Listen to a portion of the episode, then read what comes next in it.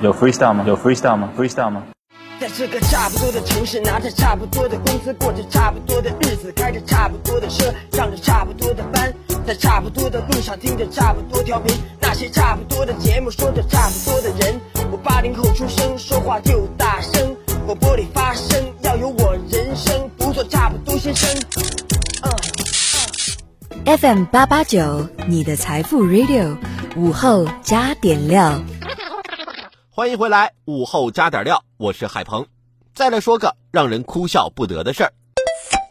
近日，一摩托车主发布视频，并艾特北京交警称，驾驶摩托车行驶中遇到对向车道一辆特斯拉超车逆行，希望北京交警依法处理。五月三十一号，警方发布调查处理结果，特斯拉驾驶员因逆向行驶的行为被处以二百元罚款，驾驶证记三分儿。摩托车驾驶员存在九项交通违法行为，处罚款一千三百元，驾驶证记八分。这难道就是伤敌二百，自损一千三？本以为是个勇于指出交通违法行为的正义市民，可惜是个双标侠。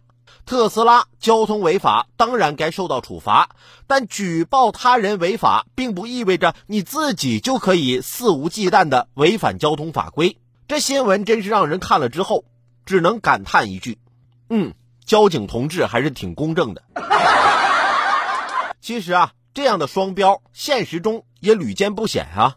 都不用说别人，就说我老爸老妈吧，从小就一直是他们睡了我就得睡，他们醒了我就得跟着醒，在家待着就说我懒，出门玩呢就嫌我花钱，我不说话就说我像个哑巴，一说话就说我顶嘴。